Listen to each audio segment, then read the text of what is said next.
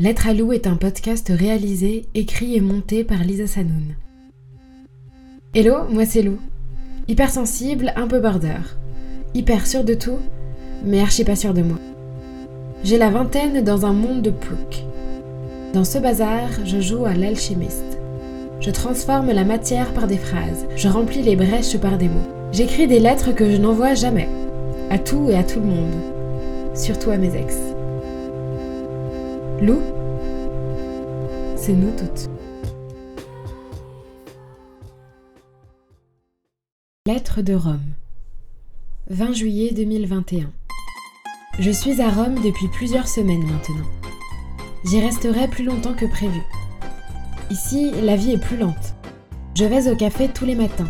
Je m'assois à la même place, commande le même cappuccino deca que je bois dans la même porcelaine bleue et blanche. Je savoure la crème, tourne lentement la cuillère pour faire fondre le sucre. L'air est doux, il fait très beau, le ciel est très bleu.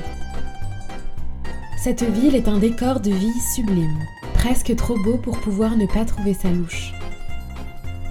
J'expérimente la dolce far niente, je commence à avoir mes petites habitudes. Les mêmes personnes se regroupent au même comptoir le matin pour parler fort et avec les mains. Il y a trois vieilles dames aux lunettes de soleil qui s'assoient et parlent pendant deux bonnes heures. C'est la caricature de la mamma italiana.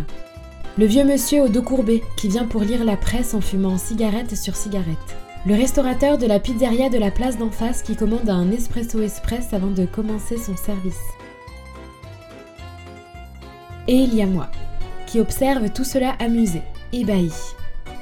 C'est comme si l'on m'avait plongé dans un film romantique des années 70. Ici, j'ai écrit des poèmes et mes premiers en italien. Cette langue roule dans ma bouche.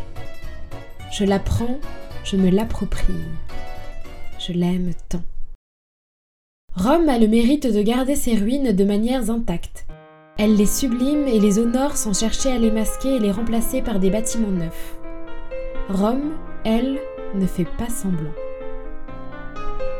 Rome est Rome car elle a été détruite et n'a que rarement changé. Sa beauté réside dans son chaos. Rome ne se cache pas derrière du plexiglas et des grandes baies vitrées. Rome dit Regardez la vie après la blessure, elle est belle. Elle vaut le coup d'être visitée. Venez voir mon Colisée, il lui manque une partie, mais regardez comme il se tient droit et fier. Regarde mes statues, Regarde, ouvre les yeux. Ici, c'était une fontaine, ici, un amphithéâtre. Il ne reste que des pierres qui traînent sur du gazon séché, mais cela a compté. Rome dit regarde, et alors les touristes viennent, prennent des photos, et Rome reste Rome.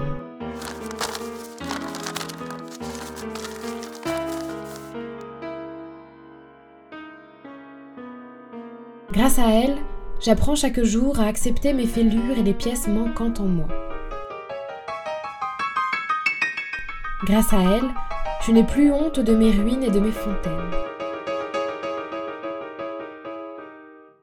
Je la prends pour exemple, je la prends pour mère. Je veux lui ressembler.